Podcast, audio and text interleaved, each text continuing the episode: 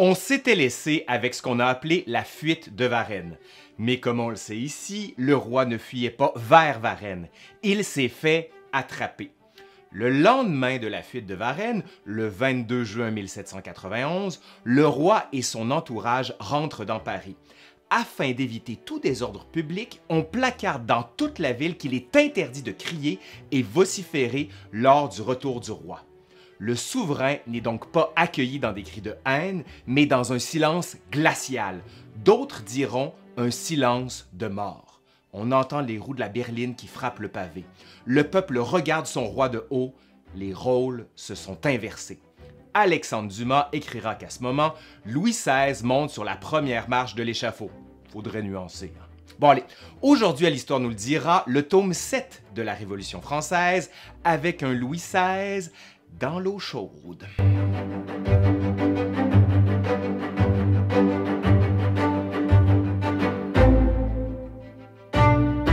Si Marie-Antoinette était alors tournée en ridicule, parfois chevauchant d'énormes phallus devant des gardes nationales ébahis, d'autres fois la représentant en autruche, Louis XVI fera bientôt lui aussi l'objet de moqueries plus violentes qu'innocentes.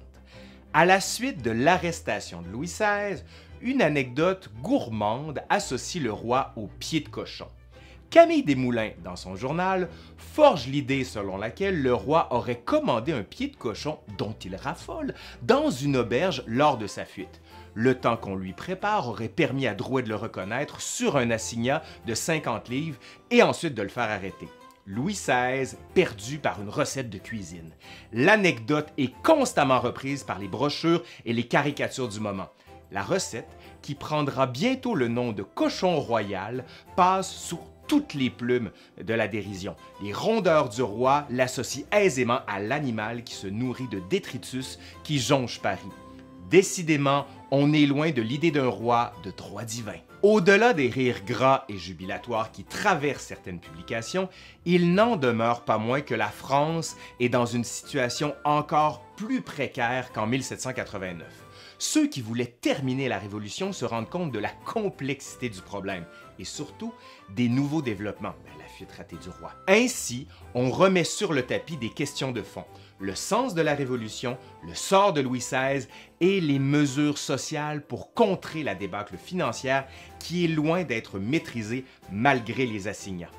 La monnaie manque ce qui a pour effet de faire grimper les prix, donc de rendre la population encore plus insatisfaite. Hein. Ça n'arrête pas, hein, ce côté-là.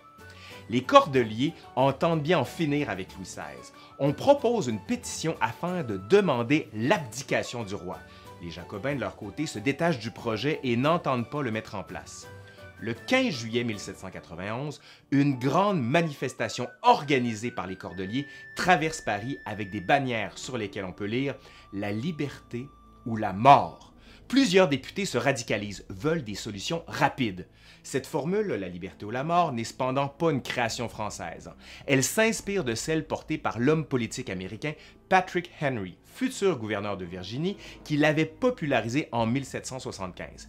Give me liberty or give me death. Dans la matinée du 17 juillet 1791, on se rend au Champ de Mars, l'endroit même où on avait fêté en 1790 pour y déposer la pétition à l'Hôtel de la Patrie.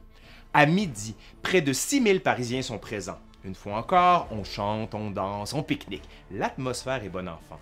Pourtant, ni Robespierre, qui est contre la manifestation, ni Danton, ni Desmoulins, ni Marat ne sont présents. On leur a conseillé de quitter Paris de peur d'un coup de force. La foule continue à se masser, à se presser. Devant elle se retrouve la garde nationale de Lafayette qui a pour mission de préserver l'ordre quelques émeutiers un peu plus passionnés que les autres s'assemblent devant les troupes de Lafayette. Bailly, toujours maire de Paris, tient la foule en respect derrière le marquis. L'espace qui sépare les troupes armées de la foule se réduit peu à peu. Des mottes de terre et des pierres commencent à pleuvoir sur les gardes nationales. Lafayette ne veut pas tirer. Il hurle à ses hommes de garder les rangs, de ne pas réagir. Il croit que c'est une petite tempête qui est fomentée par quelques individus plus motivés. En fait, là, il n'en est rien. Le même climat de peur qui s'est développé autour de la Bastille le 14 juillet 89 et lors de la Grande Peur du 4 août la même année est de nouveau présent. Bailly donne l'ordre à Lafayette de tirer. Ce dernier s'y refuse. Il ne veut pas faire couler du sang français. Le maire de Paris somme l'officier d'obtempérer. Toujours rien. Bailly crie Feu Les soldats les plus expérimentés ne bronchent pas, mais ceux qui ont rejoint les, rangs des gardes nationales après 1789 tirent. Une femme, un enfant et 50 citoyens sont tués. La cavalerie pourchasse les fuyards. Le champ de Mars n'aura jamais aussi bien porté son nom. C'est une véritable scène de guerre qui s'y déroule. Lafayette est tenu directement responsable des violences. Lui qui avait perdu de sa superbe après la fuite du roi, ben, il est ici complètement discrédité. La répression qui suit la fusillade du Champ de Mars est sévère. Des imprimeries sont démantelées, des clubs fermés, des journaux cessent de paraître et des journalistes ou porte-parole radicaux sont sous le coup de mandats d'arrêt. Les liens qui unissent le peuple, la nation et la révolution sont rompus. Plusieurs affirment encore que la révolution est terminée et les sans-culottes, terme qui se diffuse pour qualifier les individus de la populace, comme ce qu'on les appelle, qui sont coupables des derniers mois. Ainsi, le sans-culotte s'attache au départ à ceux qui ne portent pas de culottes, mais des pantalons du prolétariat, là, si vous voulez, ou de la petite bourgeoisie. Pourtant, entre juillet et décembre 1791, le terme de sans-culotte sera renversé il désignera alors tous ceux qui s'opposent à l'aristocratie et à la contre-révolution. Côté politique, le grand œuvre de l'Assemblée est enfin achevé puisque les députés donnent enfin une constitution à la France en ce 3 septembre 1791.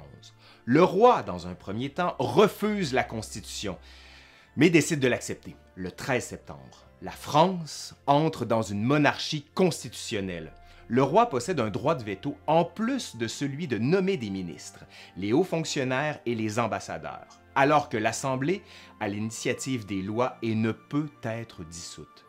La Constitution qui sort des travaux de la Constituante repose sur quelques idées fortes la nécessité d'un gouvernement représentatif dans un pays aussi étendu que la France, la séparation des pouvoirs, selon Montesquieu, l'exécutif, le législatif et le judiciaire, et l'idée que nul homme n'est vraiment citoyen s'il n'est propriétaire. Le système électoral distingue donc, comme on l'avait déjà vu ici, les citoyens actifs et les citoyens passifs. Le pouvoir exécutif revient à un monarque qui n'est plus que le délégué héréditaire de la nation à l'exécutif. Ainsi, l'Assemblée nationale, devenue Assemblée constituante, a donné à la France un ensemble de lois fondamentales permettant d'encadrer les destinées de la France. On dissout la constituante et laisse place à l'Assemblée législative, aussi appelée simplement la législative. Robespierre, élu de la constituante, propose que la législative soit peuplée d'hommes nouveaux, soit que ceux qui ont rédigé la Constitution ne puissent pas se représenter, afin d'éviter, comme il le dira, le copinage. Le surnom d'incorruptible collera bientôt à la peau de Robespierre. Ainsi, ce sont de nouveaux députés, tous citoyens actifs, qui se font élire et prennent en main, avec le roi des Français, les rênes du pays progressivement s'étaient dégagées des tendances et des groupes sans que l'on puisse encore parler de parti. Résumons-les. À la droite du président siégeaient les aristocrates, appelés aussi côté de la reine. Ces orateurs sont particulièrement brillants et ont pour nom Casalès, un ancien officier, l'abbé Maury, dont les mois l'emporte-pièce faisaient l'admiration de ses adversaires. Mais la droite a aussi ses journaux, les actes des apôtres, ou s'illustre Rivarol, à la plume acerbe, et l'ami du roi de l'abbé Rouilloux. Au centre droit, les monarchiens, dont Mounier, Malouet, Clermont-Tonnerre et Lally Tolandal, qui sont partisans d'une monarchie à l'anglaise, mais qui ont été rapidement balayés ils n'ont pas réussi à imposer le bicamérisme, soit le système de deux chambres comme en Grande-Bretagne et ici au Canada. Au centre gauche se retrouvent les constitutionnels, que dominait la forte personnalité de Gabriel Honoré de Riquetti, comte de Mirabeau. À ses côtés, le maire de Paris, Bailly, puis Talleyrand, Lafayette et le duc de La Rochefoucauld-Liancourt il refusait les deux chambres, craignant, avec une chambre haute, la reconstitution d'une aristocratie, et mêlait volontiers leur voix à celle de la gauche. À gauche, justement, domine un triumvirat formé d'Alexandre de Lameth, ancien combattant de la guerre d'Amérique, Duport, dont on avait parlé la semaine dernière, conseiller au Parlement de Paris, et surtout Barnave, extraordinaire orateur. D'abord hostile à la cour, Barnave fut retourné par le spectacle du roi et de la reine qu'il fut chargé de ramener à Paris après l'échec de leur fuite. Il devint dès lors un des conseillers désintéressés de Louis XVI, prenant la succession de Mirabeau. À l'extrême gauche siègent des avocats comme Buzeau, Pétion et Robespierre. À cette tendance se rattachent des journaux comme L'Ami du peuple de Marat, Les Révolutions de France et de Brabant de Camille Desmoulins ou Le Patriote français de Brissot. La politique, pourtant, continue de se faire dans les cafés et les jardins, mais aussi les rues. L'espace parisien est investi de politique. Avec la législative qui siège pour la première fois le 1er octobre 1791, les forces en présence se composent d'une part de la droite comptant plus de 200 membres soucieux de renforcer le pouvoir royal et d'appliquer strictement la Constitution. Ce sont les Feuillants, groupe qui s'est séparé des Jacobins, qui représentent le mieux la droite. D'autre part, la gauche, méfiante à l'égard de Louis XVI, dont elle comptait réduire l'autorité, appartient en majorité au club des Jacobins. Le 7 octobre, Louis XVI était acclamé à l'Assemblée. Il choisit des modérés du club des Feuillants comme ministres. Malheureusement, ces ministres n'étaient responsables que devant le roi. Aucun dialogue n'est possible. Or, deux problèmes ont rapidement opposé Louis XVI à la législative. L'immigration a pris un tour important après l'arrestation du roi Varennes et les rassemblements armés d'immigrés sur le Rhin finirent par inquiéter les députés. La législative vote le 9 novembre 1791 un décret invitant les immigrés à rentrer dans un délai de deux mois sous peine d'être considérés comme suspects de conjuration et punis par la confiscation de leurs biens et la mort le roi refuse de sanctionner le décret, utilisant le droit de veto que lui donne la Constitution. Les députés votent ensuite un décret contre les prêtres réfractaires le 29 novembre.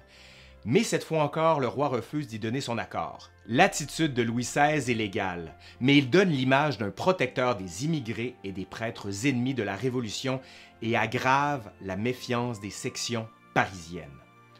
Tout cela n'augure rien de bon pour le roi. Non, non, non. Mais ça, oui, c'est pour le prochain épisode. Oui, oui. Je suis Laurent Turcot de l'Histoire nous le dira. Et si vous voulez ne rien rater de l'histoire de la Révolution française, du moins celle qu'on fait ici, abonnez-vous à la chaîne. Allez,